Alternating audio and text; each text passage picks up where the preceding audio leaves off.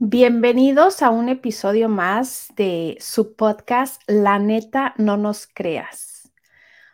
Hoy estamos de manteles largos porque el episodio es sobre el viaje del héroe de nuestro queridísimo Alejandro.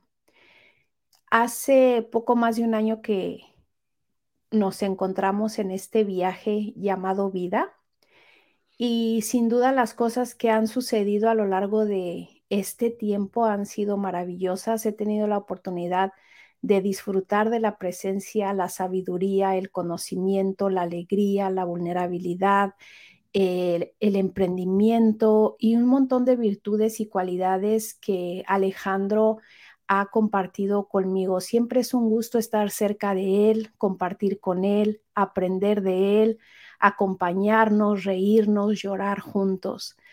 Y estoy súper emocionada de conocerle de forma un poco más profunda y estoy segura que ustedes también les va a encantar escuchar estas historias que han sido las encargadas de que Alejandro hoy sea el hombre que es, el hombre que se presenta ante ustedes, el hombre que les acompaña, les abraza, les ama. Así es que Alejandro, bienvenido. Y me encantaría preguntarte sobre tu infancia, ese pequeñito, ¿dónde naciste? Mm. ¿Cómo era tu familia? ¿Cómo fueron esos primeros años de tu vida? Mm, muchas gracias, Denise. Em, wow, tener el spotlight en mí todavía se siente un poco, ay, mucha atención, todo para mí. Pero sí, mi, infancia, yo nací en Los Ángeles, California. En Los Ángeles, mis papás originalmente son de México. Ellos llegaron a lo que es como Indio, Indio, ¿cómo se llama? Cathedral City. Em, llegaron, llegaron ahí con mis dos hermanos mayores, tenían como seis y cuatro años cuando, cuando llegaron y mi mamá se embarazó, a los cuatro meses se fue a vivir a Los Ángeles y pues yo siento que desde, desde estar eh, con adentro de mi madre, ¿no? Ahí comenzó la, la, la journey de Alejandro, en donde mi mamá dijo que cuando estaba embarazada, a los tres, cuatro meses, parece, que el doctor le dijo que yo no iba a sobrevivir. Yo no iba a sobrevivir. Em, estoy buscando aquí el, la palabra. No recuerdo la palabra, pero algo que tiene que ver con la, la bolsita que detiene el bebé, que me iba a salir del, sí, que me iba a salir de, la bolsita y que no iba a sobrevivir. Entonces mi mamá estaba muy triste y fue, luego fue con otro doctor, ¿no? Sus amigas y su familia dijo, no, pues ve con otro doctor para ver qué, qué dicen. Y el otro doctor le dijo, no, no hay problema, parece todo, todo va a estar bien. Y pues mi mamá un poco como contenta, pero al mismo tiempo oye, pero ¿qué tal si el otro doctor tenía razón? Entonces, toda la, todo el tiempo que mi mamá estuvo embarazada, ellas, ellas tenía ese, ese miedo, esa preocupación de que su niño no iba, no iba a nacer. Y hablaré un poco más sobre eso, pero la preocupación, el miedo, la ansiedad, eso ha sido una gran parte de mi vida toda mi vida hasta hoy en día es algo que sigo trabajando en mí, en, en, poder manejar eso de, mejor manera, ¿no? De no estar tan preocupado, tan nervioso, que fue algo que viví casi toda mi vida y siento que desde, desde allí es donde empezó. Entonces, em, spoiler, sí nací, ¿no? sí nací, y nací, mi mamá me dijo que fue una, fue algo muy doloroso para ella, había muchísimo sangre. Y pues ya nos fuimos a, nuestra casita en Los Ángeles. Si la gente conoce Los Ángeles, la parte de sur centro, vivíamos por la Slauson y la Avalon, que en los noventas, aún hoy en día, no es una muy buena vecindad. Y mi mamá me, me, dijo que como a, los, a las dos semanas em, dispararon la, la, casa enfrente de nosotros, estaba llena de, de balazos enfrente de nosotros. Entonces era un ambiente muy muy peligroso que, nos crecimos. Mis papás realmente no tenían amigos o familia, tenían un hermano y una tía, creo, pero por la mayoría estaban, estaban solos, ellos dos ah, tratando de hacerla con, con sus tres hijos. Y una de mis primeras, primeras memorias que yo tengo que aún todavía me da un poco de, de, miedo como contar esta historia, pero em, una de mis primeras memorias cuando yo tenía 3, 4 años, estando en la sala, jugando con mis juguetes y mi mamá estaba en la cocina ahí atrás de mí, eh, en la mesa, estaba platicando con, con su amigo, tomando un café y que de repente llega mi papá, se escucha que llega mi papá, se estacionó ahí enfrente de la casa y, el amigo em, que se, se, para, se para asustado y se sale corriendo por atrás, por la puerta de atrás.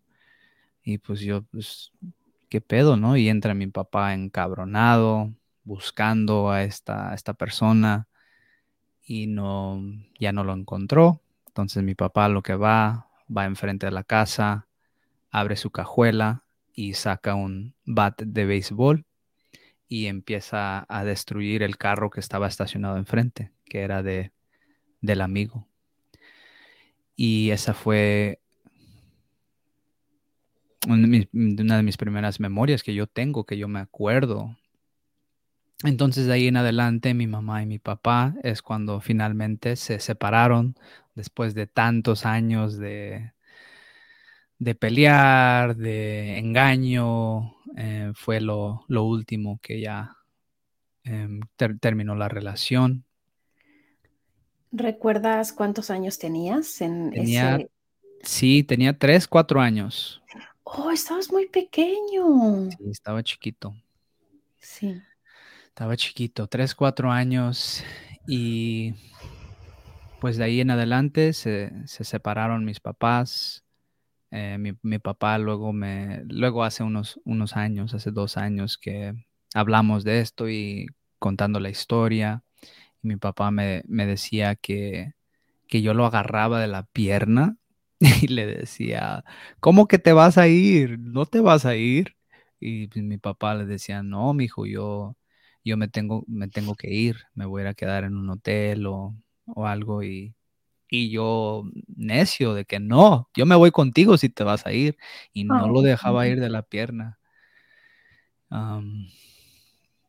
y sí. Pequeñito que obviamente necesitaba a papá y, a mamá, claro. Exacto, sí, exacto. Entonces ahí también puedo ver que ahí es donde una de mis primeras experiencias con esa huella de, del abandono, ¿no? y, y cómo llegó eso luego de adulto, pero eso lo contamos un poco más al rato.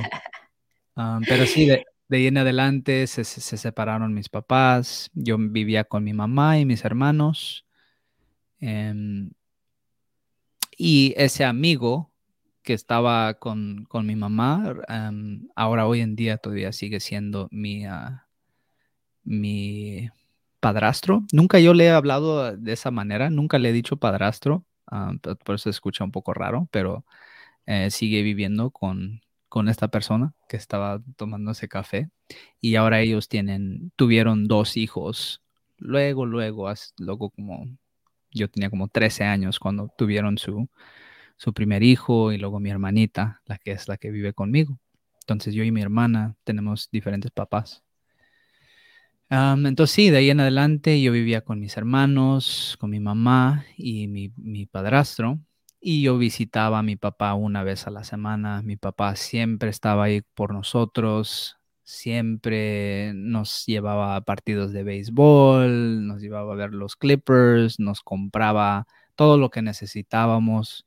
Mi papá era una persona que trabajaba muy fuerte, eh, modeló eso para mí desde pequeño. Él trabajaba seis días a la semana, de las 8 de la mañana a, a 8 de la noche.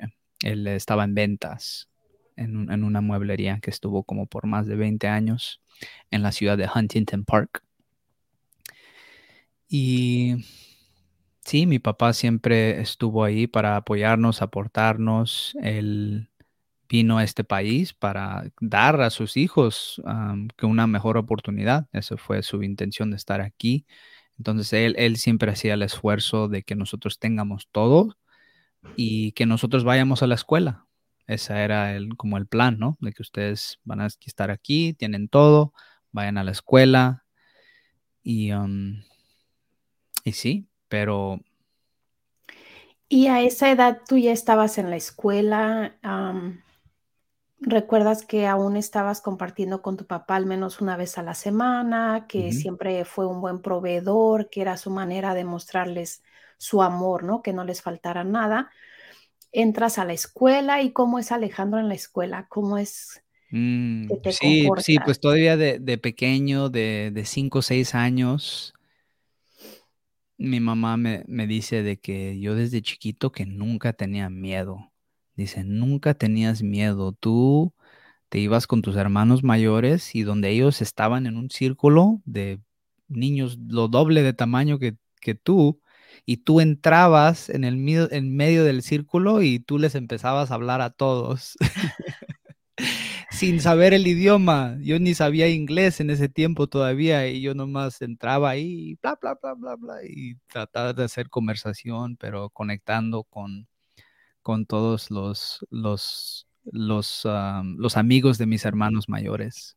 ¿Cuántos años entonces? Eh, Fíjate que yo no sabía esto que tienes dos hermanos mayores. Pensé que tú eras el, el mayor y luego tus Mm, hermanitos. No, sí, Entonces tengo dos hermanos mayores. em, ¿Por cuántos años son ellos mayores que me tú? ganan por ¿qué? como cuatro años y el otro por seis, siete por ahí, más o menos. Wow, o sea So, que sí, mi sí es. hermano, yo tengo 31 hoy en día y mis hermanos 35 y 37, 38 por ahí. Entonces sí, yo me crecí con mis hermanos mayores y, um, y sí, desde, desde pequeño me, me gustaba jugar, me gustaba hablar, me- a- am, meterme enfrente y, y- y guiar y decirle a todos que haga desde pequeño. Pero fíjate que esa parte de mí yo no sabía. Yo no sabía esto hasta recientemente, hace unos 3 4 años, en donde empecé a hab- hablar con mi mamá y preguntarle más sobre mi infancia. Entonces, para mí, cuando yo escuché esa parte de la historia de que mi mamá me dijo, tú nunca tenías miedo, tú siempre eras bien valiente y te metías y no te daba pena, para mí fue algo muy, muy especial, muy emocional y muy doloroso al mismo tiempo, porque dije, wow, esto parte de mí am, es la parte auténtica de, de Alejandro y por toda la mayoría de mi vida yo vivía en silencio.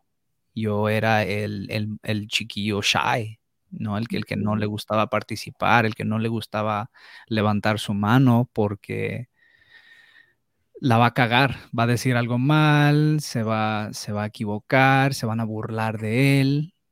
No, mejor me quedo callado.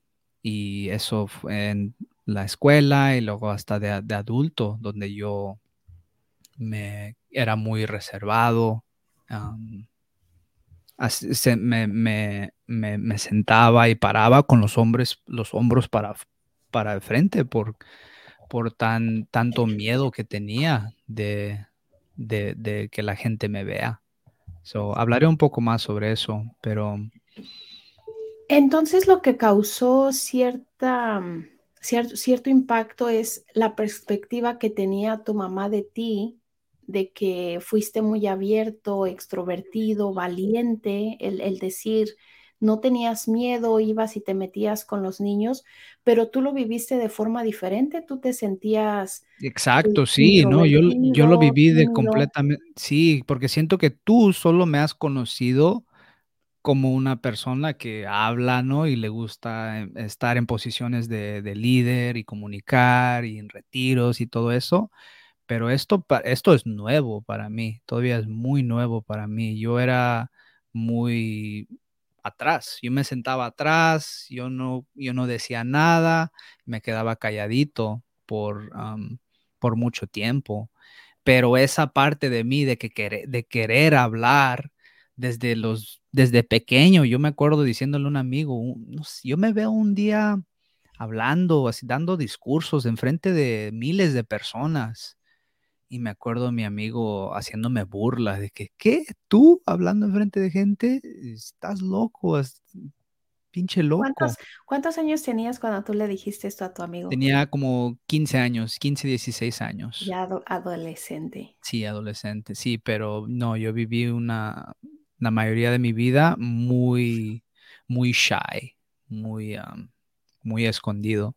Entonces es a lo que voy también de yo era, siempre era un niño muy emocional, muy sensitivo, soy cáncer, que, que ahora hoy en día veo, wow, muchas de esas cosas de cáncer sí resuenan mucho conmigo, pero sí, siempre he sido muy sensitivo y estando en un ambiente eh, peligroso,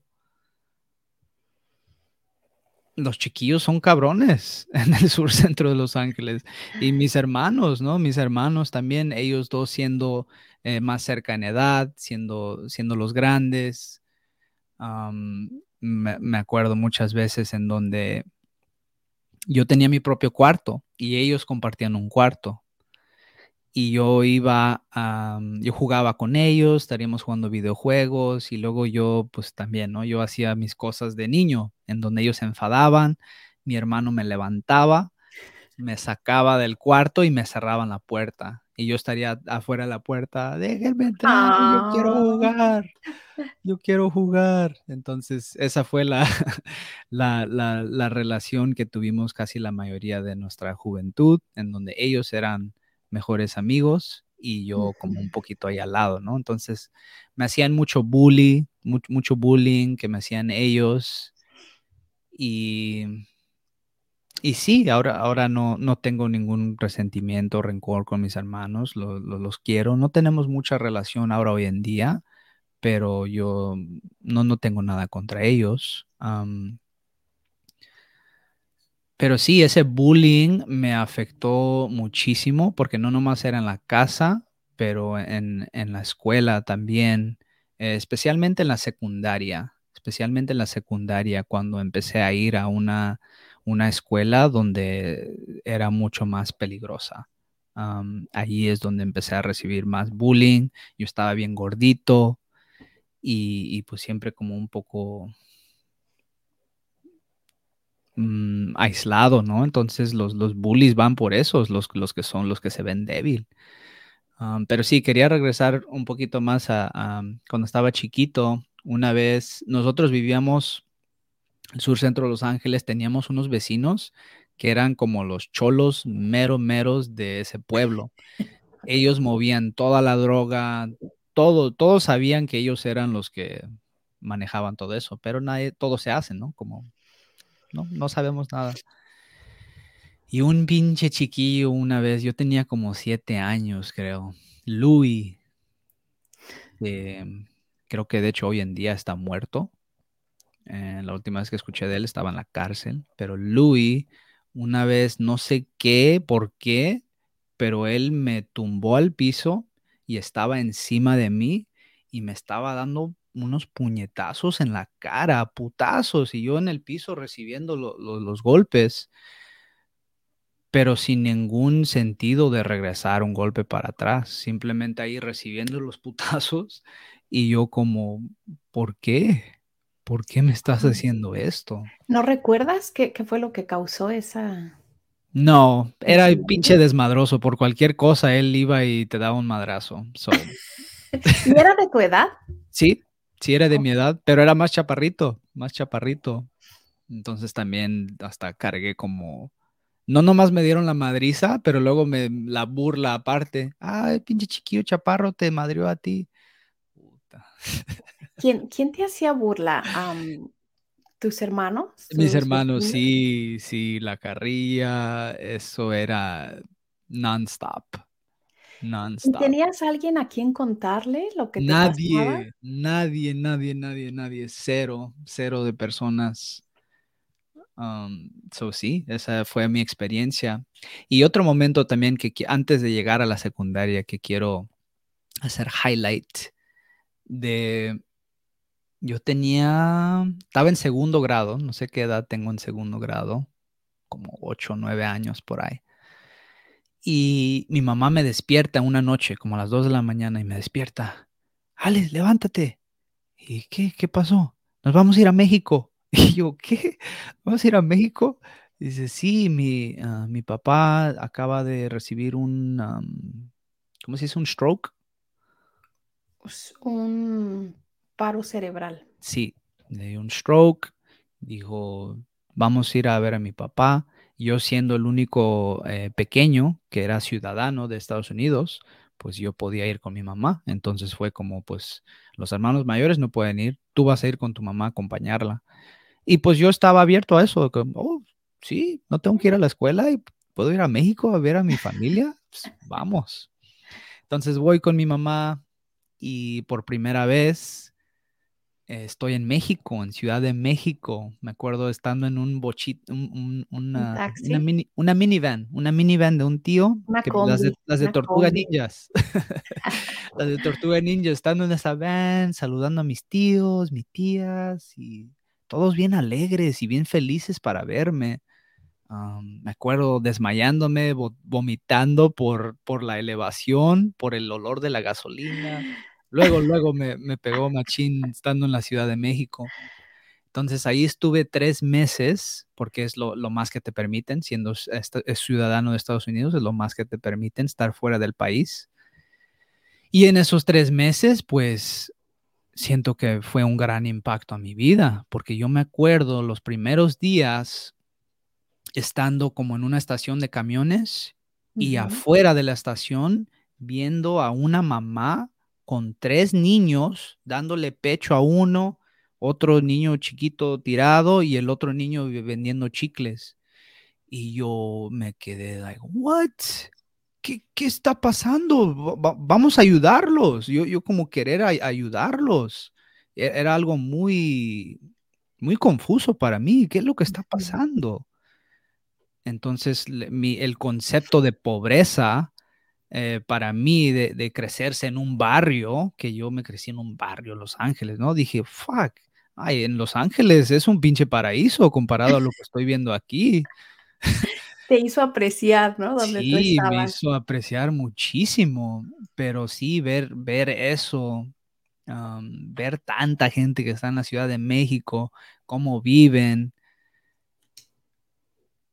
pero creo que lo, lo más bonito de esa experiencia era el amor, que por primera vez, yo diría, pude experimentar con mis tías específicamente. Mi tía Cari, tengo su foto ahí en mi, en mi altar, que era la más pequeña de, de nueve hijos, era la más pequeña. Y ella, yo en ese tiempo tenía ocho años por ahí, ella tenía como 18, ¿no? 18, 19, entonces era la más joven y su amor que carga ella fue algo que me, me impactó demasiado, su, su curiosidad para, hola, ¿quién eres? Bienvenido a México, ¿dónde quieres ir? ¿Has tratado esto? Me compraba dulces y vamos a llevarlo a ese... Yo nunca había recibido eso, ese tipo de amor de, de, un- de un familiar, entonces el amor, el despedirnos con un beso en cachete, eh, Ujú. despertar en beso cachete y saludar a todos em, esa cultura fue, fue muy linda para poder experimentar eso. Entonces, llegan los tres meses y pues ya es tiempo, ya me tengo que regresar, por ley tengo que regresarme, pero mi mamá no siendo ciudadana de Estados Unidos, estando ilegalmente en Estados Unidos, pues se tenía que quedar. Se tenía que quedar en México. Em, mi abuelo, su papá, eh, con esa, lo, que le pasó, quedó paralizado, eh, Mm. la mitad de su cuerpo, pero ya estaba mejor, quedó, estaba vivo.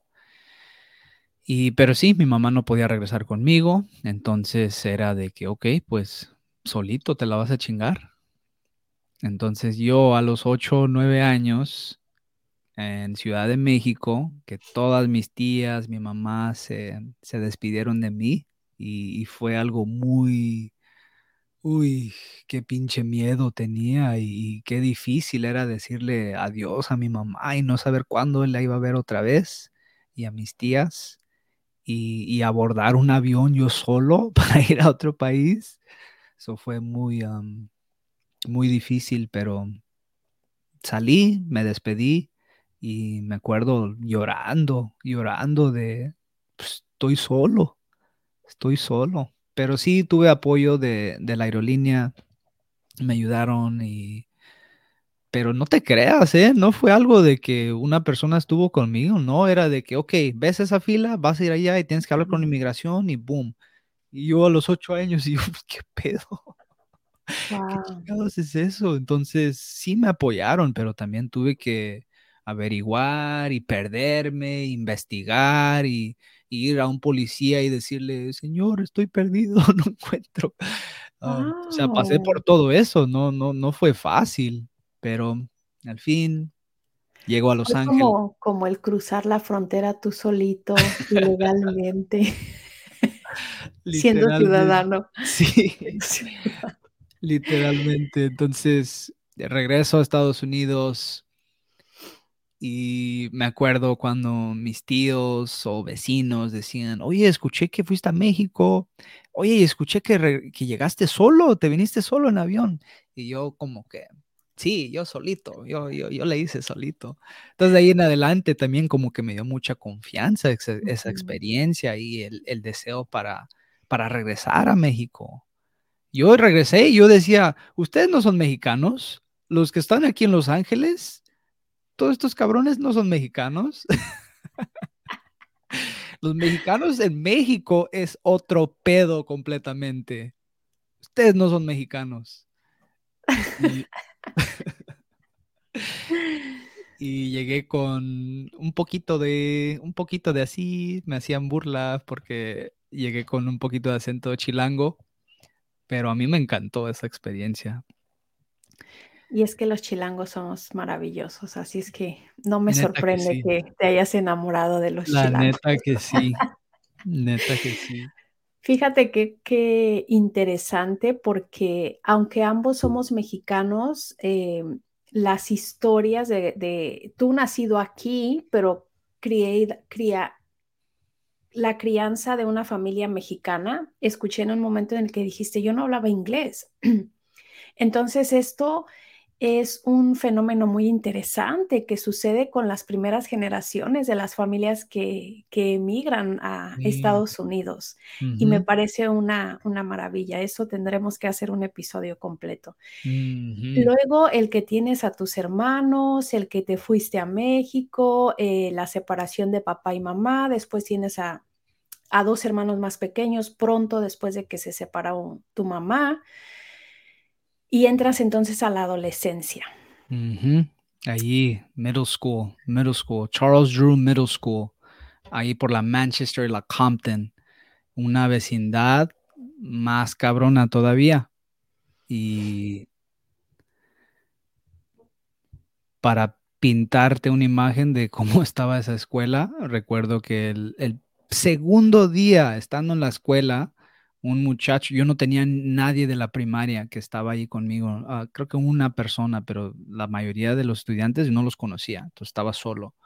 Y me acuerdo que un muchacho, también nuevo, tenemos, ¿qué? 10 años, en sexto grado, em, me saca otra vez ese pinche bat de béisbol, me saca un, saca un bat de béisbol, así, eh, un mini, pero sí es bat de béisbol, o sea, puedes hacer mucho daño con, un- con un bat.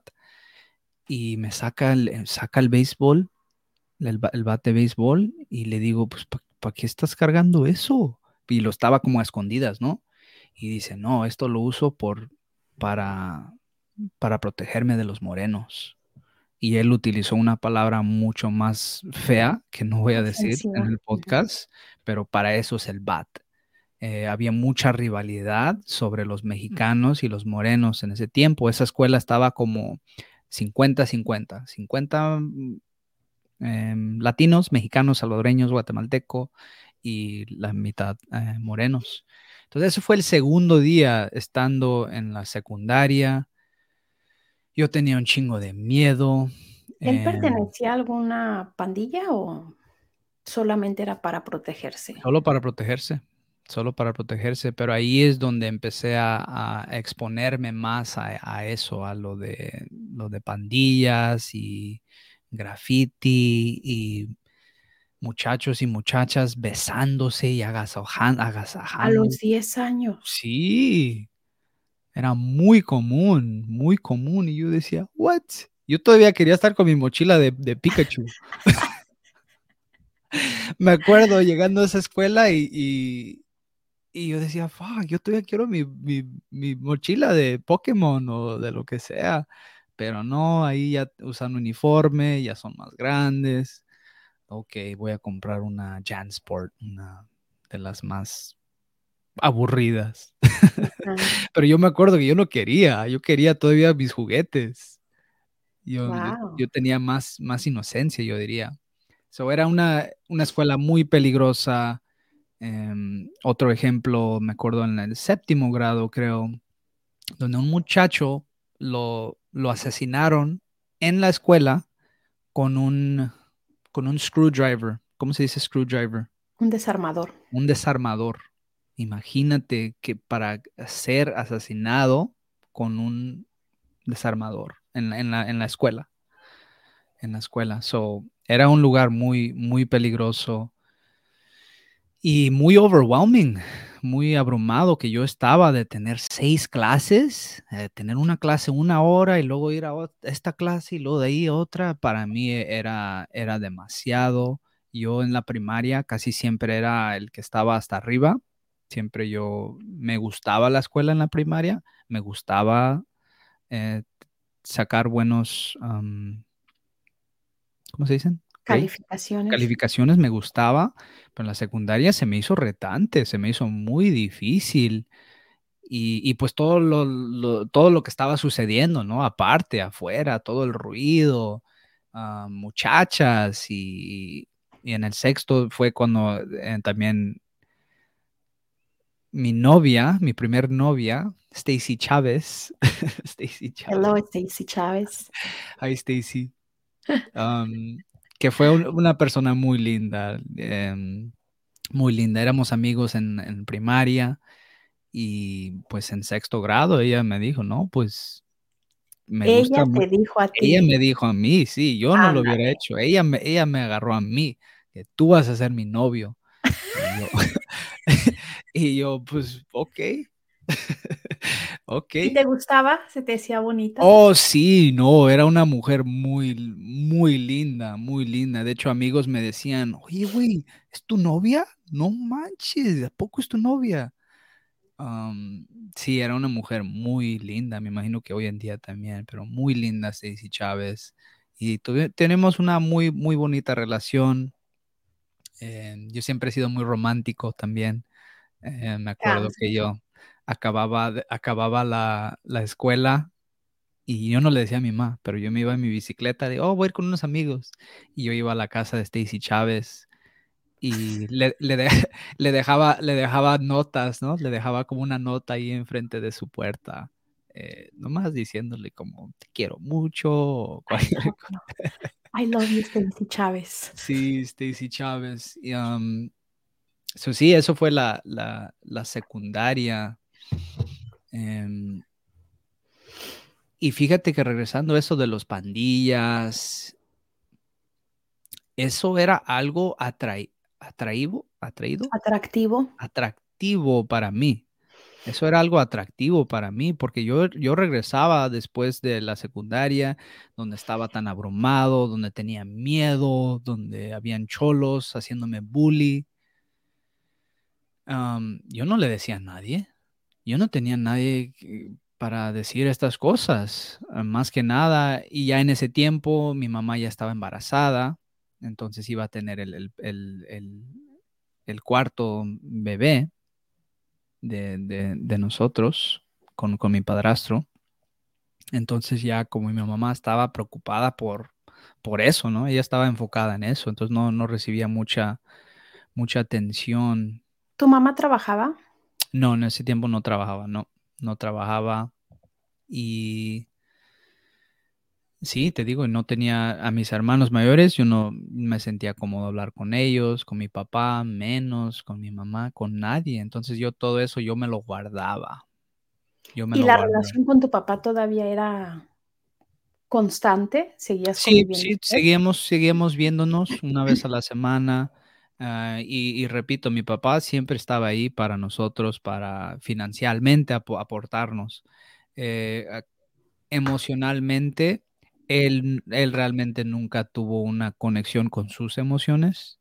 Entonces, no, nunca, nunca había una conexión ahí dentro de él, eh, de- dentro de nosotros dos, eh, más profunda. Siempre era deporte o vamos a ir a esto, esto, pero así de conexión, conexión, nunca, nunca tuvimos.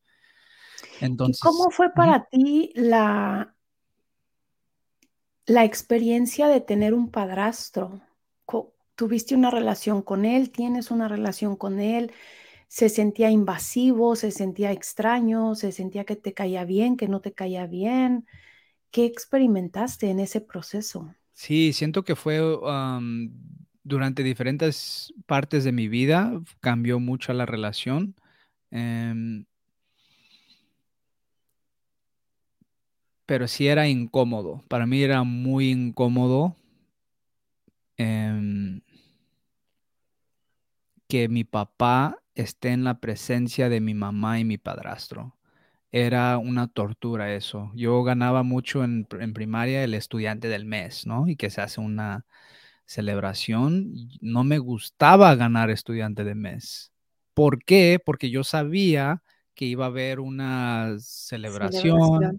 iba a llegar mi mamá con mi padrastro posiblemente y luego mi papá. Entonces que los dos iban a estar en el mismo cuarto, para mí era una pinche tortura esa madre. No, lo, lo- lo odiaba porque desde, desde el momento que yo dije el- al principio, ¿no? Cuando se, la razón por qué se separaron, una de las razones por qué se separaron, pues nunca se habló, nunca se habló, siempre nomás se mantuvo ahí de que oh, y una distancia entre ellos dos, entonces yo estando ahí en medio siempre fue algo muy incómodo y para contestar tu pregunta, pues, sí tuve una relación con él, pero eh, para mí siempre era más como un amigo, más que nada era un amigo y él también hizo un, gran esfuerzo en nunca como hablar mal de mi papá y, y vice, y viceversa. Siento que mi papá tampoco y, y de hecho mi mamá y mi papá nunca decían como, oh, no vayas con tu mamá o nada de eso, que he escuchado muchas familias que pasan por eso mi mamá y mi papá no, siempre hicieron muy buen trabajo en de que ve con tu papá, hazle caso a tu papá, respeta a tu papá, y igual mi papá al revés. So, hicieron muy buen trabajo en, en- en eso. ¿Y tu, tu padrastro fue una referencia de paternidad, masculinidad en tu vida? Fíjate que apenas estoy viendo eso hoy en día a los 31 años, eh, haciendo un poco de trabajo en un, en un programa que estoy parte de. en donde estaba haciendo trabajo eh, de niño interior y mi relación con mi padre y lo que aprendí de mi padre y qué hábitos he recibido de mi padre y algo que me llegó muy, muy um, profundo fue exactamente eso, lo que acabas de decir, em, que él fue un, un- un modelo de paternidad. mm, Yo, yo vivía mucho más tiempo con él que, que mi papá. Entonces, sí, aunque no estaba consciente de, sí fue un gran, gran ejemplo también de, de paternidad. Mm, Wow, qué interesante. Qué interesante toda esta primera parte de, de, tu vida, desde la infancia hasta la adolescencia y todo lo que pasaste. Y si les está gustando este episodio, apóyenos, déjenos saber qué otros temas les gustaría que toquemos, eh, compartan con personas que crean que les pueda interesar este tipo de conversaciones. Si hay algo con lo que te identificas tú, hombre, allá afuera, de estas experiencias que Alejandro ha tenido y en, lo que nos va a continuar compartiendo, pues déjanoslo saber. Oh, a mí también me ha pasado esto, yo también tuve un padrastro, eh, en particular algo que noto que ha sido un gran impacto, el que tengas dos hermanos más grandes y dos hermanos más pequeños, entonces te deja a ti en medio, como para dónde le doy, ¿no? No tienes una identificación de acompañamiento con los más grandes porque hay una diferencia de edad, ni con los pequeños porque hay una diferencia de edad. Entonces, siento que en eso me reflejo contigo también, de decir, pues no tengo un, amigo o un hermano y eso nos marca. Entonces, si te está gustando, dale like, comparte, contáctanos, déjanos saber, tener una conexión contigo y vamos a continuar escuchando a Alejandro. Sí. ¿Qué sigue entonces después de en la adolescencia? ¿Ya pues ya, pues saliendo, saliendo de la secundaria, em, que sí, sí pasé, pasé la secundaria, fue, repito, fue muy difícil para mí. Y la preparatoria que yo quería ir, igual ahí en, la, en cerca de la misma vecindad, que era Jordan High School, otra que se llamaba Fremont High School. Esas dos eran unas de las más peligrosas en, el estado, esas escuelas, pero yo quería ir ahí porque todos mis amigos de la secundaria iban a ir ahí. Y de hecho yo tenía como una novia que yo quería estar con ella, pero mis papás me dijeron muy claro de que no, no vas a ir ahí. Es muy peligrosa y vas a hacer lo que tus hermanos han hecho. Entonces, ellos siempre fuimos a esta primaria, fuimos a esta secundaria en, en esa parte de sur centro, pero la preparatoria te vas a ir a vivir con tu papá, que él vive en una ciudad no, no tan lejos, pero en una ciudad donde es más mexicano, es como 100% mexicano, 99% mexicano, en la ciudad de Huntington Park. Y dijo, vas a vivir con tu papá la preparatoria para ir a esa preparatoria, porque las otras son muy peligrosas.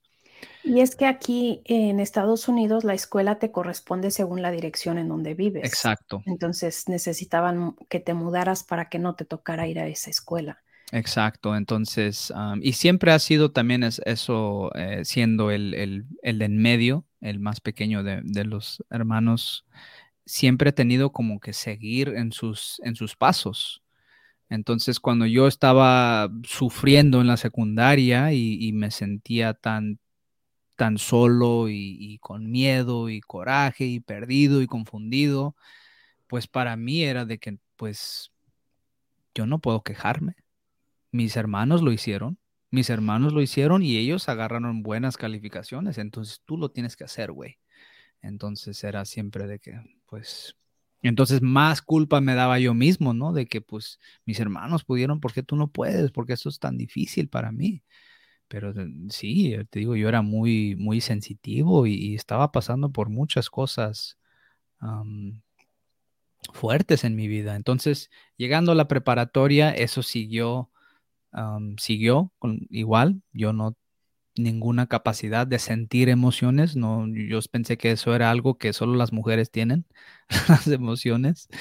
Y para mí, mi manera de, de, traerme confort, ser más cómodo, era la comida. Entonces yo utilizaba la comida mucho, y, estaba bien gordito, casi casi todos mis, mis, primeros 20 años de mi vida estaba, siempre era gordito. De hecho, mi apodo era gordo. Mi papá me decía gordo. Gordo. Alejandro, ¿y hubo referencias o que, tú recuerdes así puntuales de no llores, eso es para niñas, mm, eh, no puedes estar haciendo esto, eso es para las mujeres? Yep. Toda mi vida, toda mi vida, eso era alrededor de mí, mis tíos, mis primos, la cultura, la tele, la música, de que no, el hombre es macho, el hombre se aguanta y trabaja y el único, la única emoción que es permitida es el coraje, es la única. El enojo. El enojo. Fuera de eso, no, aguántese, cabrón. No, no, no sea, no sea, no sea chillón. So, eso fue lo que fue modelado para mí.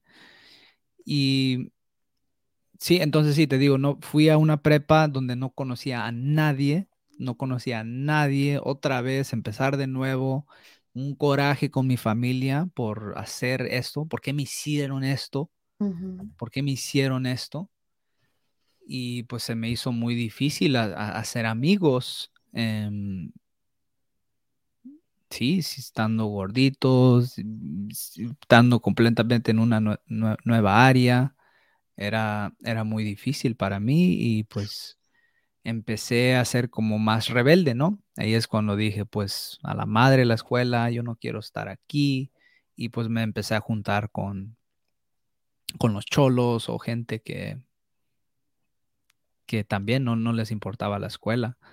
Em, y, y- y regresando a eso, lo de gordito, tuvo, hubo un tiempo en el en, en grado 9, es el primer año de la prepa, en, en, en PE, que es la clase de física, ¿cómo se dice? Educación física. Educación física, en donde teníamos que estar en la alberca. Esa era la clase, estar en la alberca. La mayoría de los niños felices, ¿no? Summertime, está caliente, tenemos, podemos estar en la alberca, esa es nuestra clase, qué, qué chingón. Para mí, regreso a la palabra tortura, esa era una, era, era algo muy feo para mí. Yo no quería estar en la alberca porque yo tenía un chingo de pena sobre mi cuerpo. Sobre mi cuerpo yo tenía muchísima pena. Entonces, para mí, quitarme la playera y estar enfrente de todos estos niños que mm, quiero ser su amigo y, y estoy solo, no era algo muy difícil. Entonces, yo, otra vez, no le digo a nadie qué es lo que está sucediendo realmente. Sim- los maestros solo ven que este cabrón, no sé, ¿por qué no te metes a la alberca? Esta es tu, tu clase. Y yo, no, no me voy a meter. Entonces yo me juntaba con los otros cholos desmadrosos que no querían meterse tampoco. Y me juntaba con ellos. Y yo, y yo me la hacía de que no, no quiero estar, yo no quiero estar en pinche alberca. Realmente era por la pena, ¿no? De que yo no, no quería estar sin playera, para también pintar la imagen de cómo, qué tan incómodo me sentía en, en mi cuerpo. Y sí, ¿tenías algo que me ibas a preguntar? No, no, ¿No? estoy bien entretenida. Sí, entonces eh, tengo una novia aquí, otra novia allá, en la prepa, tengo ya mi círculo de amigos. En ese Cuando tiempo, hablas de tu cuerpo, de decir, oh, es que no me sentía cómodo, pero sí tenías novias. sí, Ándale, ok. sí, Eso no cierto, un ¿eh? impedimento. Sí, cierto, ¿eh? Y fíjate que, que ahora que recuerdo también, casi todas las novias que he tenido, ellas han ido por mí. Ellas han ido por mí. De hecho, hoy en día la, la mujer que, que amo un chingo, ya te he hablado de ella, em, que un día me voy a casar con ella. Ella también fue por mí. Eso ha sido un, una... Has esperado a que lleguen. Sí, y, y para los que saben de un poquito de Human Design, eh, yo soy un projector, eh, proyector, y es parte del, del projector, ¿no? Esperar la invitación. Esperar la invitación. Sí. Entonces sí, eh, estuve en la prepa, igual prepa para mí era muy difícil, súper difícil. Matemáticas era lo peor, lo peor que me puedes dar. Y qué feo porque yo trataba, yo hacía lo, lo más posible para entenderle, pero cualquier persona que ha tomado una clase de matemáticas, después de las primeras dos, tres semanas, si no entendiste las primeras dos, tres semanas, tú ya no entiendes el lenguaje que están diciendo el resto del semestre. Yo me quedaba atrás, bien frustrado, y igual, otra vez, ¿no? Pues ahí es donde empecé a ponerme la máscara de que, ah, pues me vale madre, por eso me vale madre, cuando realmente habían muchísimas cosas sucediendo dentro de mí. Ah, pero eso fue una gran parte de, de que Yo hacía el intento, reprobaba, reprobaba la clase, si tenía que ir a summer school o durante mis vacaciones a, hacerlo de nuevo, pasar de panzazo y ok, el próximo año, ok, ahora sí le voy a echar ganas y yo bien enfocado tratando de hacer lo, mejor posible. Una semana, sí, ahí estoy batallándole, a la semana dos ya me perdieron. No sé qué es X, qué chingados es X. Hasta hoy en día no sé qué es X. ¿Y te, te, interesaban las pandillas? ¿Formaste parte de una? ¿Te jalaron? Uh, sí, regresando a eso, ¿verdad? Sí, en la secundaria yo me juntaba con muchos pandilleros, en, en la secundaria especialmente. Te digo, me gustaba, había algo que me atraía, como la, la hermandad, la, se me hacía bien cool lo que hacían al, como sacar el dedo en medio para el resto. Sí, vamos, yo también quiero estar con ustedes. Y pues yo creo también por estar solo, ¿no? Por no tener a nadie con, quien hablar, por lo menos, oh, ok, aquí me siento en, en, comunidad, pero nunca, siempre estando como a, a punto de entrar, pero el miedo a mi padre era, era muy grande a que no, no, no puedo decepcionar a mi papá. Y mi papá nunca me pagó, nunca me pegó, nunca nos pegó, pero con mi papá siempre era, un, respeto con él. Ay, güey, llegó mi papá. Ok, cállate. Entonces nunca metí a, pandillas. Me juntaba con muchos pandilleros, pero no, no, nunca entré. Wow, pues qué bueno. Sí. Qué bueno, porque no sé si estaríamos teniendo esta conversación de haber entrado. La, mayoría de mis amistades de la primaria, secundaria, están en la cárcel, están muertos o siguen viviendo en el sur centro de Los Ángeles haciendo lo mismo, eh, repitiendo los mismos patrones, siguen, siguen ahí. So, fue un, sí, buena, buena decisión ahí. Entonces, sí, regresando a esa parte en, la, prepa, en donde yo te digo que hacía el intento, pero no podía, no podía captar, aunque le, daba tanto esfuerzo, eso me, llegó a sentir muy, muy, muy feo de mí, eh, en donde dije, wow, qué tonto soy. Y luego, pues, eso es, las palabras que me decían mis hermanos, los bullies, que soy un pendejo, que soy tonto, que soy un retrasado. Y yo me acuerdo que llegué a un punto después de reprobar la misma clase como por tercera vez y me acuerdo que dije, like, fuck, creo que sí soy retrasado. Like, llegar a esa, esa, esa parte de que yo estoy tratando de pasar esta clase y, y no puedo, y no puedo. Y, me, llegué a ese punto donde dije, no, creo que sí soy, soy retrasado, pero no le voy a decir a nadie. Oh. Ya. en ese tiempo yo no lo sabía, fue hasta luego de adulto, como a los 23, 24 años, en donde habían señas que me decían, cositas que parecían, oye, esto, esto, sobre algo que es conocido como dislexia. Dislexia, ¿qué es eso? Dislexia. Y, muchas veces aparecía. Y luego a fin un, amigo me dijo, oye, güey, creo que tienes dislexia, güey, porque sigues escribiendo esta palabra al revés. Al revés. Y, Volteando las letras. Ajá, y fui y me hice un examen y en, e, este examen reprobé como el 99% de las preguntas que, que, hicieron, que es para dyslexics. Y la señora dijo, wow, qué increíble, qué gacho que tus maestros, que la escuela nunca te dijo, pero tú eres disléxico, sí, eres disléxico 100%. Tu, tu cerebro, no es que es mal, pero tu cerebro simplemente procesa información de diferente manera. Y, um, pero sí, te digo, la prepa para mí fue, um, fue muy difícil.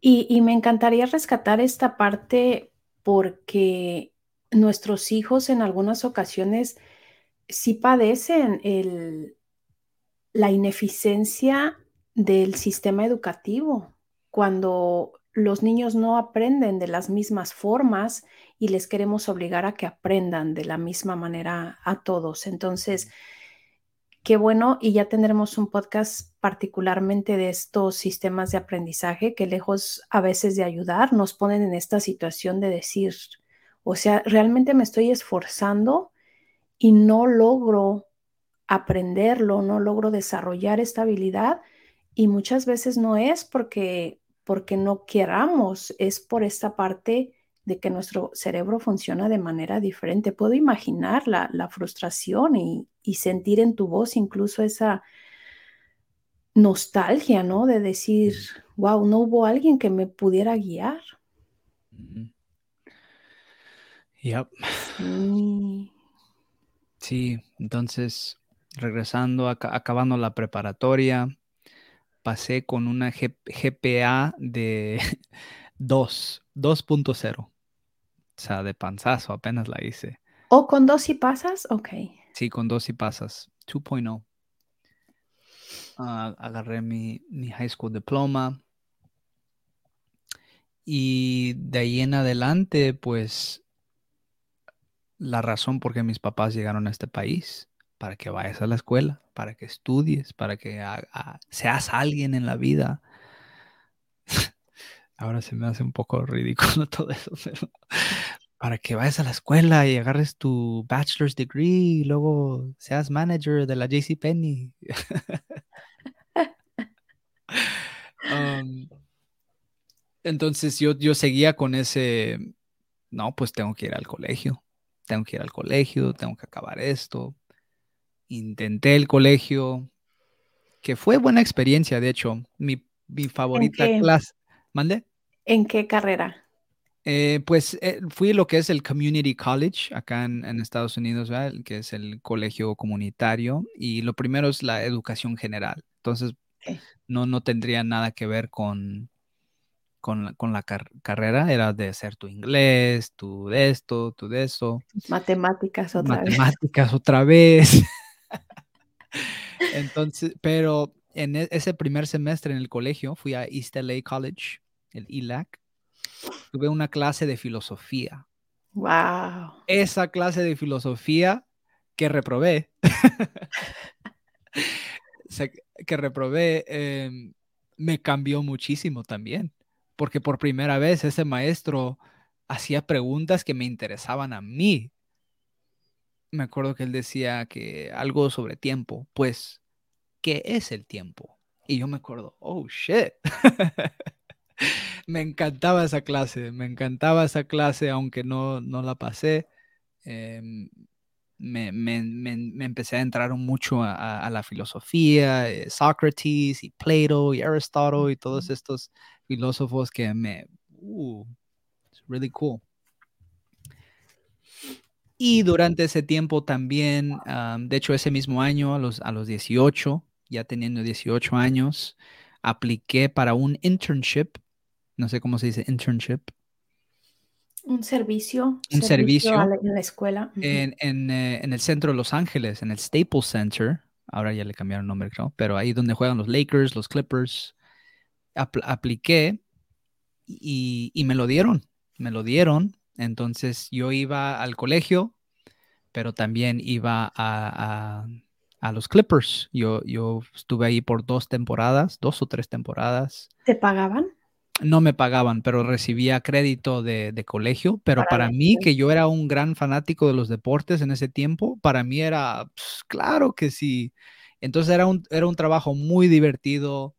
Eh, fue la primera vez que hice una amistad gringa yo toda mi vida, aunque estando en Los Ángeles, yo estaba alrededor de puro latino o moreno, puro latino o moreno. Y allí estando en los, eh, con los Clippers, los otros, las otras personas que estaban ahí conmigo, ellos iban al USC, al UCLA, a, las, a los colegios, universidades mm, de, de, las mejores, ¿no? Entonces, sí, ahí es donde por primera vez estaba alrededor de, gringos, asiáticos, judíos, gente con dinero. Y decía, ¿what? no sabía nada de esto. De hecho, recuerdo ahí es ese, en ese, en ese trabajo, cuando me preguntaron, ¿cómo te llamas? Y yo siendo el único latino, me acuerdo que les dije, oh, yo me llamo Alex. Yo me llamo Alex. eh, no querer decir Alejandro por, por la pena que tenía de ser, de ser mexicano, de ser latino. Entonces, sí, te digo, estuve ahí dos, tres temporadas, era un trabajo muy divertido, yo, mis, mis jefes me amaban porque cualquier cosa que decían, pues, vamos, yo sí, ok, ¿quieres que vaya a decir? Sí, oye, ¿qué ocupas? Ya sabes cómo son los chilanguitos.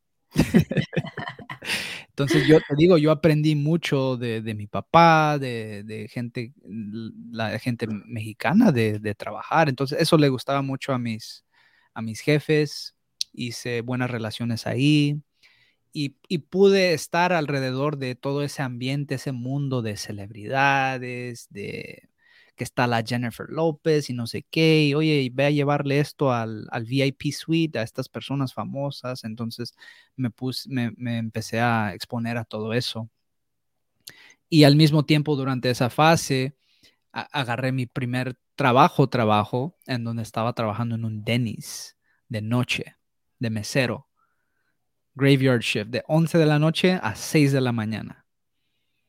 A las 6 de la mañana salía de la, del, del Dennis, me iba directamente al East Los Angeles College, que empezaba mi clase a las 7 y media de la mañana.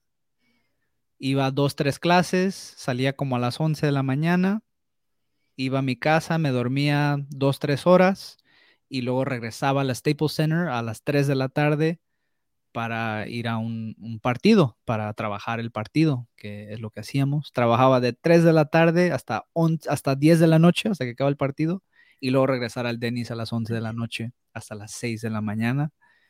No ir a la escuela, ir a la casa y a dormirme unas 6, 7 horas. Eso fue mi vida por como dos años. O sea, sí trabajaba demasiado, pero fue gran parte de mi vida. y aprendí, aprendí muchísimo, aprendí muchísimo. Esa experiencia en el Denis también cómo, cómo me apoyó en, en, empezar a salirme un poquito más de mi shell, ¿no? empezar a salirme un poquito, a exponerme a, la gente, a ir a una mesa y, hola, ¿qué quieres de tomar? ¿Qué va a tomar? ¿Qué va a tomar? pero me, me, ayudó muchísimo también ser, ser mesero, estar de noche, todas esas experiencias en la noche. Me acuerdo una vez una mesa de 20 personas.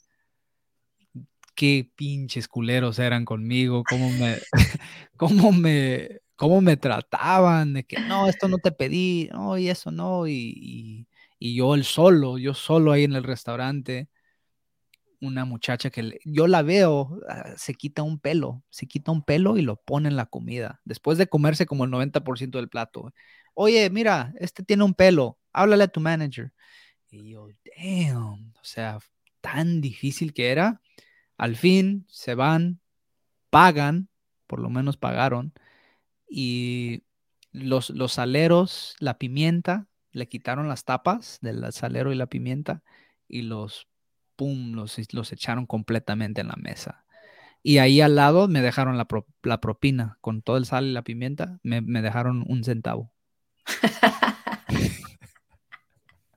Te hicieron la noche. Sí, entonces yo aprendí muchísimo ahí en, ese, en, esa experiencia, pero sí, regresar, ya, entonces ya en ese tiempo, adelantándole un poco más, luego consigo un, eh, trabajo en un hotel en Beverly Hills, que es el Four Seasons. Oh, eh, ahí, ahí en mero, mero Beverly Hills, Rodeo Drive, el Pretty Woman Hotel. me acuerdo después de agarrar ese trabajo, yo estaba en lágrimas, yo estaba llorando de, de, felicidad, de que, wow, qué lindo hotel, qué lindo restaurante, y, que yo voy a estar aquí.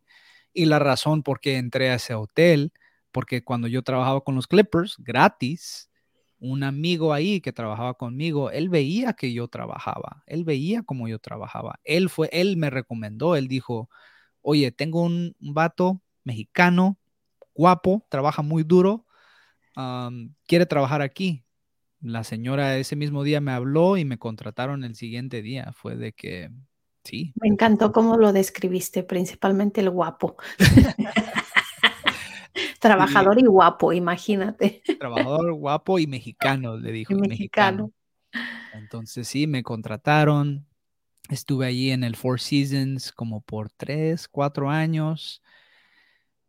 Y empecé a ganar mucho más dinero. Ahí es cuando ya al fin yo a los que a los 20 años me salí de mi casa y agarré mi propio apartamento. Ya estaba yo generando que para mí era mucho dinero. Eh, empecé a viajar, es cuando me dio la, la curiosidad de querer viajar.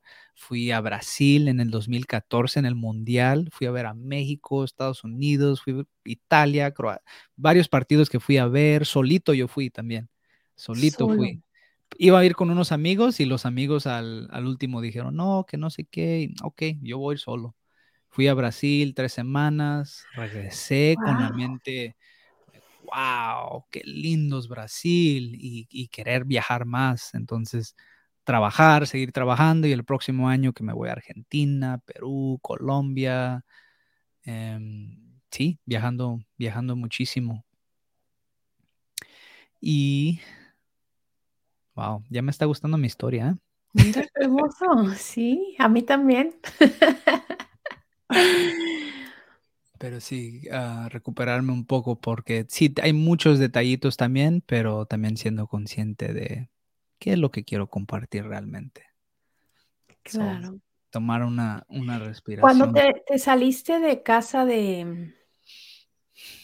¿De qué espacio te refieres? ¿Tú todavía vivías con tu papá después de la high school? regresaste? Sí, después de la high school viví con mi mamá, ajá, con mi mamá, mi papá y, una, y un tío y un tío que vivíamos juntos, ahí todavía en el sur centro de Los Ángeles. Y ya en ese tiempo yo ya estaba muy con un chingo de coraje que tenía dentro de mi corazón. Ya en ese tiempo ya era un ya era de que mi mamá me tocaba la puerta y qué chingados quieres? Déjame en paz. Y yo era muy grosero ya en ese tiempo, muy muy grosero con con todos. Y pues así nos llevábamos en la casa. Así nos llevábamos en la casa. Eh, justamente me, gracias por regresar a esto, porque eso fue una parte, una, parte clave también, estando con este tío, viviendo en, en, esta casa, él como le gustaba tirar indirectas, eh, el passive aggression. ¿Cómo se dice passive aggression? Pasivo-agresivo. Pasivo-agresivo. Si lo pones en el diccionario, ahí sale su cara.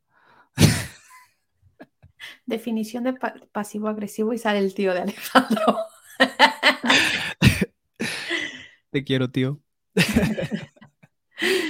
Um, sí, em, él le, decía a mi mamá, oye, ¿y el Alejandro no va a ir a la iglesia este domingo? Y dice, no, no quiere ir. Y le decía a mi tío, mm, ok, pues así son tus hijos. Y o sea, siempre cagando el palo, ¿no? Como se dice. Ah, y eso yo creo fue también más y más lo que me empezó a crear más coraje dentro de mí hacia la religión, hacia, hacia Dios. Y al mismo tiempo entrándome en comunidades de online y, y yo sin sabiendo en el tiempo, me empecé a meter a la religión del ateo. ¿Hay una religión del ateo? Eh, no, pero yo diría ser, eh, como yo estaba en esa, en esa parte de mi vida, o sea, yo estaba tratando el ateo como una religión. Tu identificación con él, no creo en nada y, lo defiendo. Exacto, sí, exacto, y defendiéndolo siempre. Entonces eso fue, me fue alejando más y más a lo, a lo real, ¿no? A lo, a lo real, a la, verdad. Y, y, sí, fue, fue gran parte. entonces... Te muda. Sí, me, me, me, salí, viví, tuve esa experiencia en el Four Seasons, hice buena plata, trabajando, viajando y durante ese tiempo con, con dinero, con mi independencia, es ahí donde empezó más y más lo, lo, lo feo, lo feo de, de alcohol, em, tomando alcohol en el, en el trabajo y em, empezando a ser invitado a, oye, ¿quieres tratar esta cocaína? Y va, pues, Y va, y que cocaína, y mucho alcohol, y marihuana. Y pues fue algo que me empezó a, a apoyar, ¿no? A apoyar a toda la, la, emoción que tenía yo dentro de mí y pues para andar de desmadroso. Entonces eso se convirtió en mi vida, en, en, en trabajar, hacer plata, hacer drogas y corretear a mujeres. Corretear a mujeres. Um, Cuando dices corretear es como buscabas estar con mujeres. Buscar, sí, buscar, dormirme con ellas, dormirme con ellas. Era como una conquista que, que íbamos cada fin de semana. Vamos a ir al antro y vamos a conquistar esto, pero siempre buscando una cosa y que estábamos buscando sexo. Uh -huh. Entonces, um, sí, esas eran mis amistades, esas eran nuestras relaciones que teníamos, era puro emborracharnos, hacer drogas, eh, ver deporte y ir a, a, buscar mujeres. Y ahí estuve por, por años, por años duré en, en esa parte. Y sí, como ahora veo claramente cómo todo eso que fue creándose desde pequeño eh, fue lo que, lo que era Alejandro. Entonces yo en mis relaciones, eh, muy narcisista, muy egoísta, muy uh, pasivo-agresivo. Um, ¿Violento alguna vez? Violento, violento emocional. Físicamente no, físicamente nunca, jamás, pero, pero emocional, manipulador. Y, pero lo más cabrón de esto es de que si me vieras por fuera, ah, buena onda, buena onda, buena onda. Y así son los narcisistas. Así son los cabrones. sí, te digo que por afuera se veía como oh, Alejandro está bien, él está, trabaja ahí, hace dinero, está viajando y nadie en mi familia sabía. Bien. Uh -huh, nadie en mi familia sabía que yo estaba pasando por una depresión. Yo ni sabía. Una depresión muy, muy fea, muy, muy fea. Entonces, um, después de muchas experiencias, de hecho, bueno, tuve una experiencia específicamente en donde casi me mato manejando borracho en el Highway 1, si conocen, una autopista eh, muy delgadito, en donde quebré la barda que estaba um, protegiendo la autopista y salí volando, literalmente, como... ¿Te fuiste para sí. el barranco? Uh -huh. Sí, sí, y estaba alto, o sea, estaba alto. Uno, sí, sí, sí. Estaba sí. muy alto y um, sí, te digo, literalmente salí volando.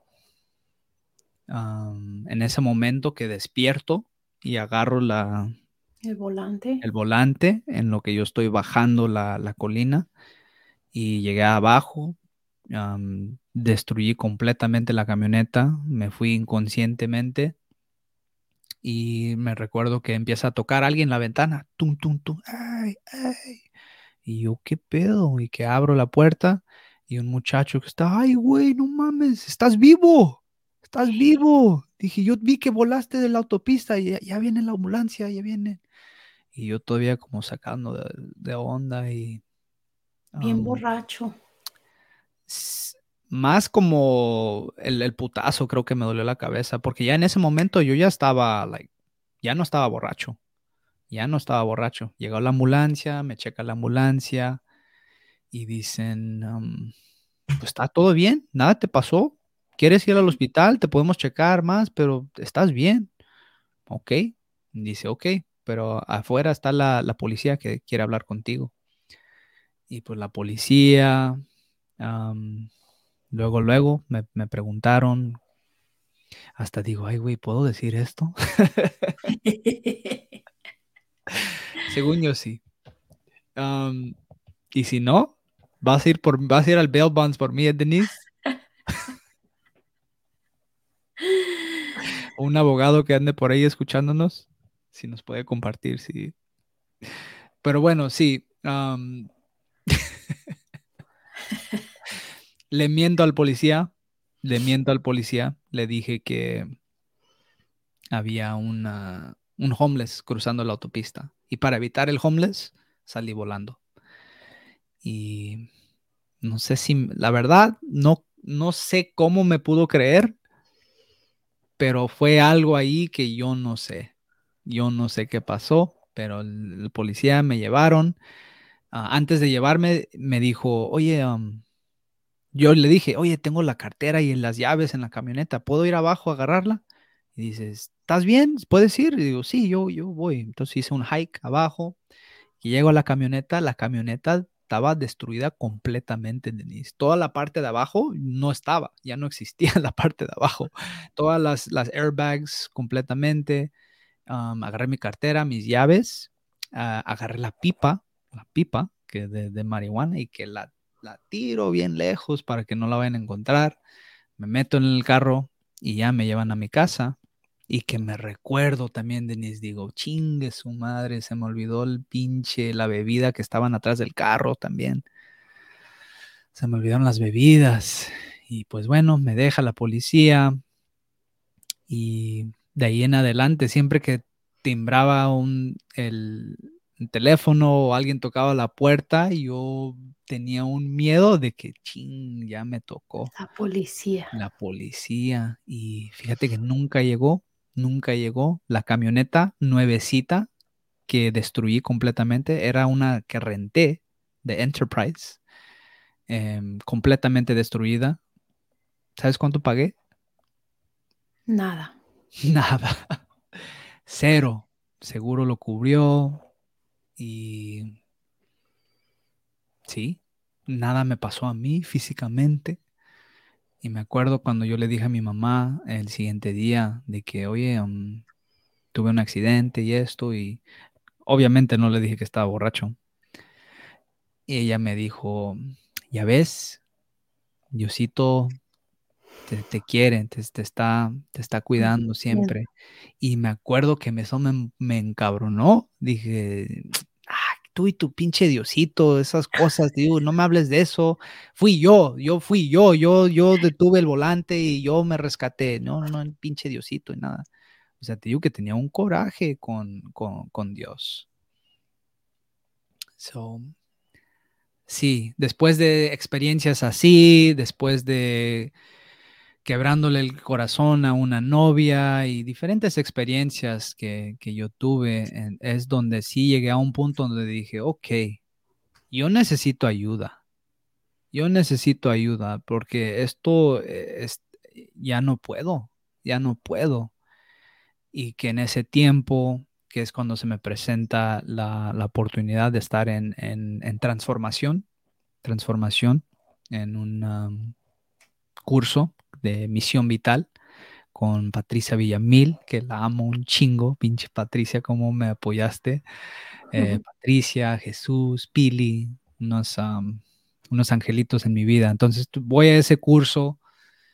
Recuerdo que entré el viernes con un coraje, específicamente con mi papá. Me acuerdo que tenía un coraje con mi papá y hago el curso viernes, sábado, domingo, una pinche chilladera que siento que eran 20 años de lágrimas que no había soltado, las solté en ese fin de semana, crearon un espacio donde se sentía muy seguro hacerlo y pues yo lo aproveché, yo, yo, yo lloraba y lloraba y salí ese domingo en la noche, me acuerdo mandarle un mensaje a mi papá sabiendo de que, wow, mi papá hizo lo mejor que él pudo. Él hizo lo mejor que él pudo. Y me acuerdo, le dije, te quiero, pa, I love you. Entonces, en, Misión Vital, ese curso y de ahí en adelante no he parado, no, no he parado. Eh, tenía como 24 años, tengo 31 hoy en día, en buscar diferentes maneras de, de apoyarme a, mejorar, a ser mejor persona. Em, lo que tú puedas pensar, yo lo he hecho con terapia, con cursos, con em, medicinas sagradas, que fui a Colombia, hice un retiro de 10 días, eh, donde hicimos ayahuasca, donde un día podemos hacer un podcast sobre eso.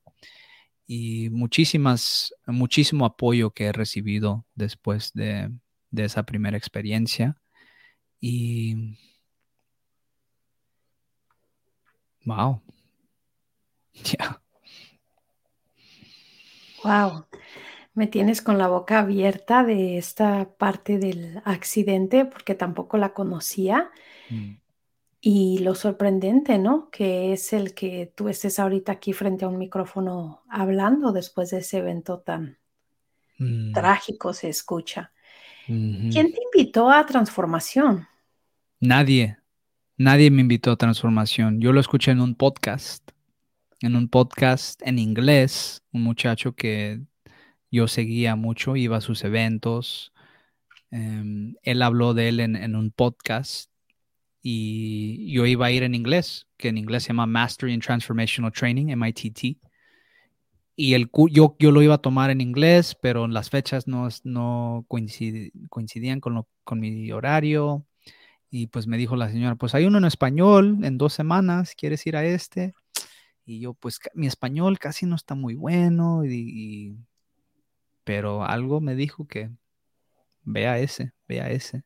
So fui y estoy muy agradecido que fui a esa experiencia y, y viví esa experiencia. Sí. Y recuerdo que algo similar pasó con respiración consciente, ¿no? O sea, vas a transformación y eso es la apertura para que tú empieces a buscar recursos para trabajar contigo mismo. Y posteriormente eh, llega respiración consciente. ¿Cómo llegó respiración consciente a tu vida? Respiración consciente llegó durante COVID. Durante COVID, sí, que es vein- en el 2020. Pero yo ya sabía un poco sobre la respiración, la respiración, la, no respiración consciente. Yo sabía sobre un tal que es conocido como Wim Hof, como Ujú. Wim Hof, Wim Hof que tiene como veintitantos récords mundiales, eh, subiendo Mount Everest en descalzo, en sus short nomás, y cosas eh, increíbles. Yo había ido a un retiro de él, un, un one day, one day, one day workshop que hizo en Santa Mónica, California en donde nos metimos en el frío y hicimos una respiración, eh, la, la que él practica. Y en esa experiencia me acuerdo que de hecho sí eh, empecé a llorar, empecé a llorar con esa experiencia. Eh, después del tercer round quedé todo tenso mi cuerpo y, y- y que me empezaron a salir mucha, mucha emoción. Y, pero fue todo de esa experiencia, no, no fue algo que nunca lo practiqué. Hasta el 2020, durante en medio de COVID, es cuando me seguía apareciendo respiración, respiración. Y, ok, que contrato a un muchacho, una lesión privada de respiración. Y estuvo interesante, pero era, era suficiente para seguir la curiosidad, seguir la curiosidad. Tuve otra sesión con un amigo otra vez Wim Hof breathing y que otra vez sale emoción y empecé a llorar otra vez. Y dije, wow, hay algo aquí. Entonces, um, sí, de ahí en adelante es cuando empecé a... Yo cuando encuentro algo me meto hasta hasta el fondo. Entonces empecé a estudiar y comprar libros y diferentes cursos. Y al fin me encuentro con con uh, Leonard Orr, que fue introducido por mí por un rapero, de hecho, un rapero, un músico, Illuminati Congo, que hace rap consciente.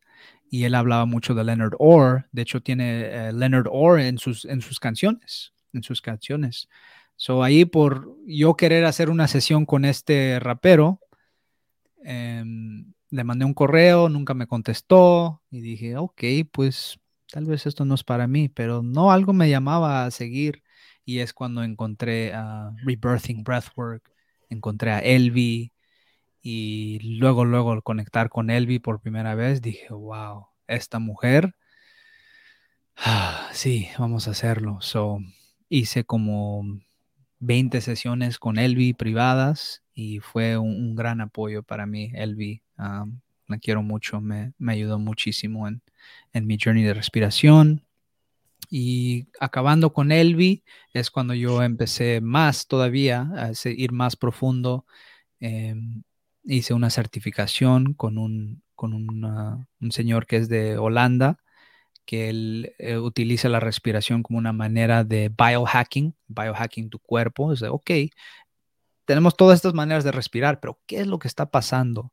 Entonces, él siendo un, maestro de, biología y um, eh, un gran trabajo en, decirte por qué está sucediendo esto. Entonces, los últimos, um, sí, dos, tres años le he dedicado mucho tiempo a, la respiración, me ha apoyado a mí muchísimo.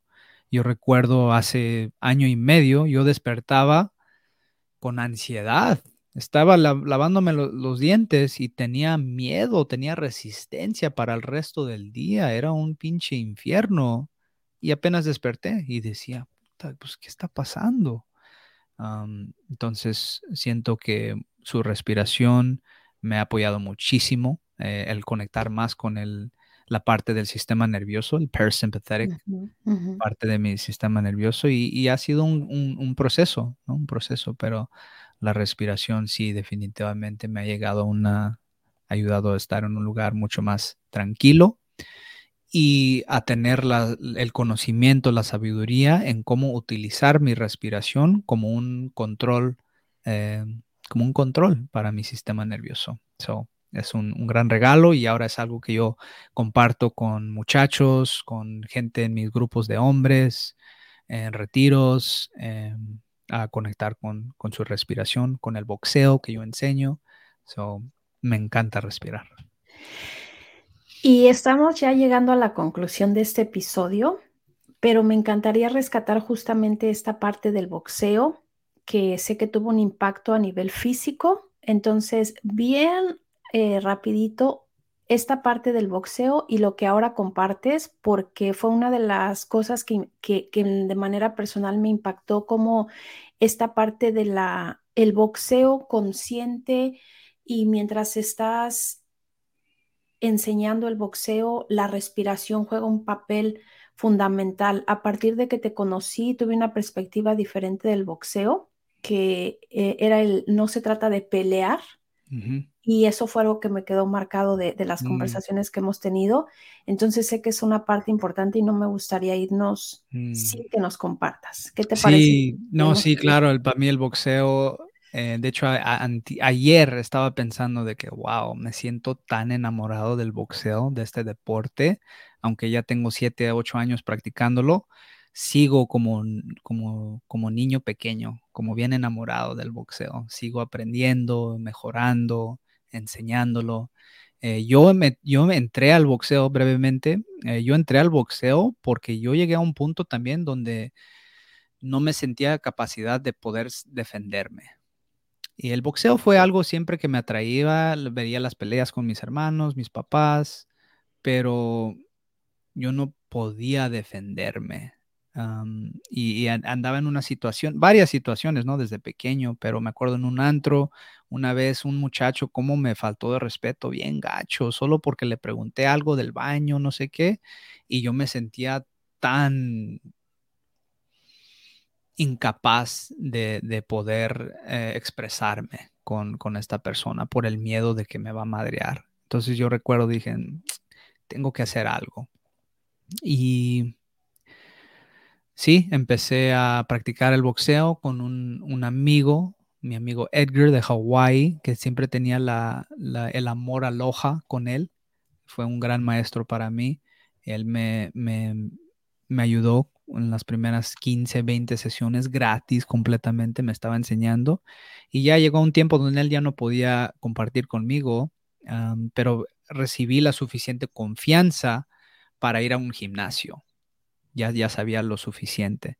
Entonces que voy a un gimnasio, me encanta el gimnasio, se me hizo muy caro, dije, yo no puedo 150 dólares al mes, es muchísimo, o 200 dólares al mes.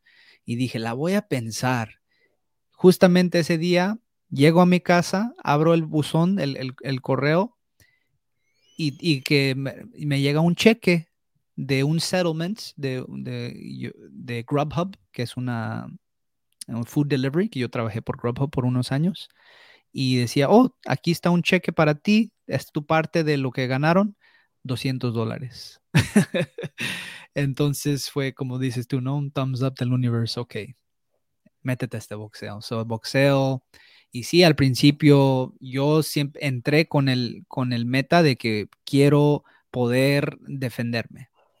Y poco a poco empecé a aprender, a, a, mejorar. Y es cuando, después de como un año y medio, tenía un amigo que estaba muy deprimido, muy triste. Y le digo, Pancho, ven, güey, ven al gimnasio de boxeo. Yo te ayudo, no sé mucho, pero yo te ayudo. Pancho viene, le gusta, yo le enseño a él. Después de como tres meses, Pancho es mejor que la mayoría de los cabrones que tienen como un año.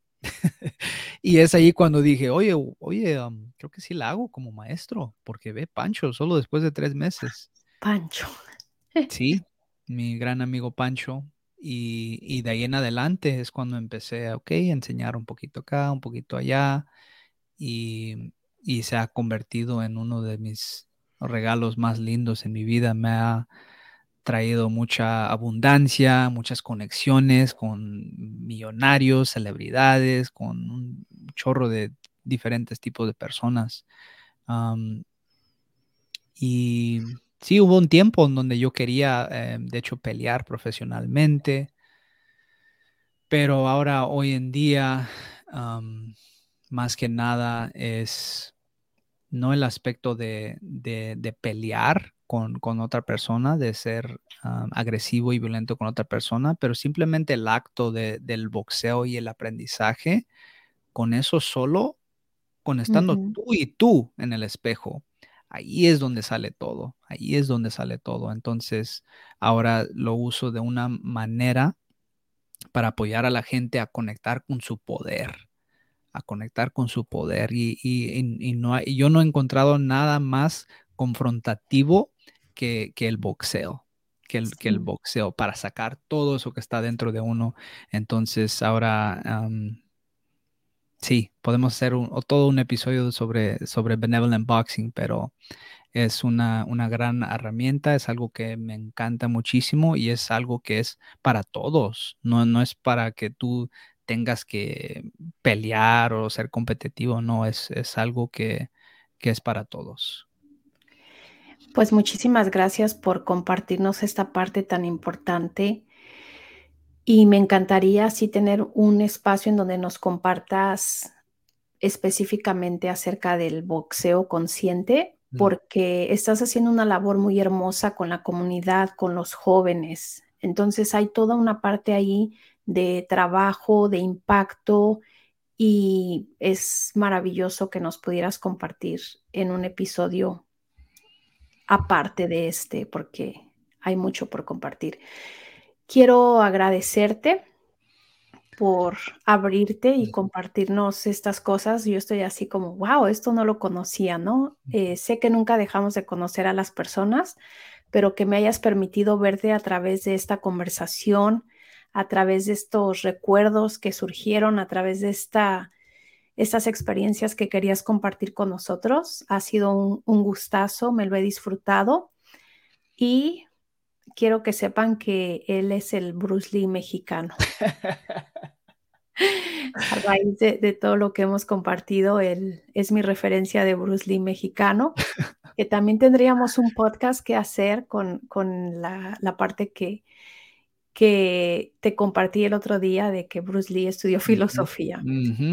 Eres un ser humano maravilloso, un hombre increíble. Me encanta que seas parte de mi vida y pues me voy con el corazón lleno de agradecimiento por conocerte un poquito más profundo a través de esta conversación.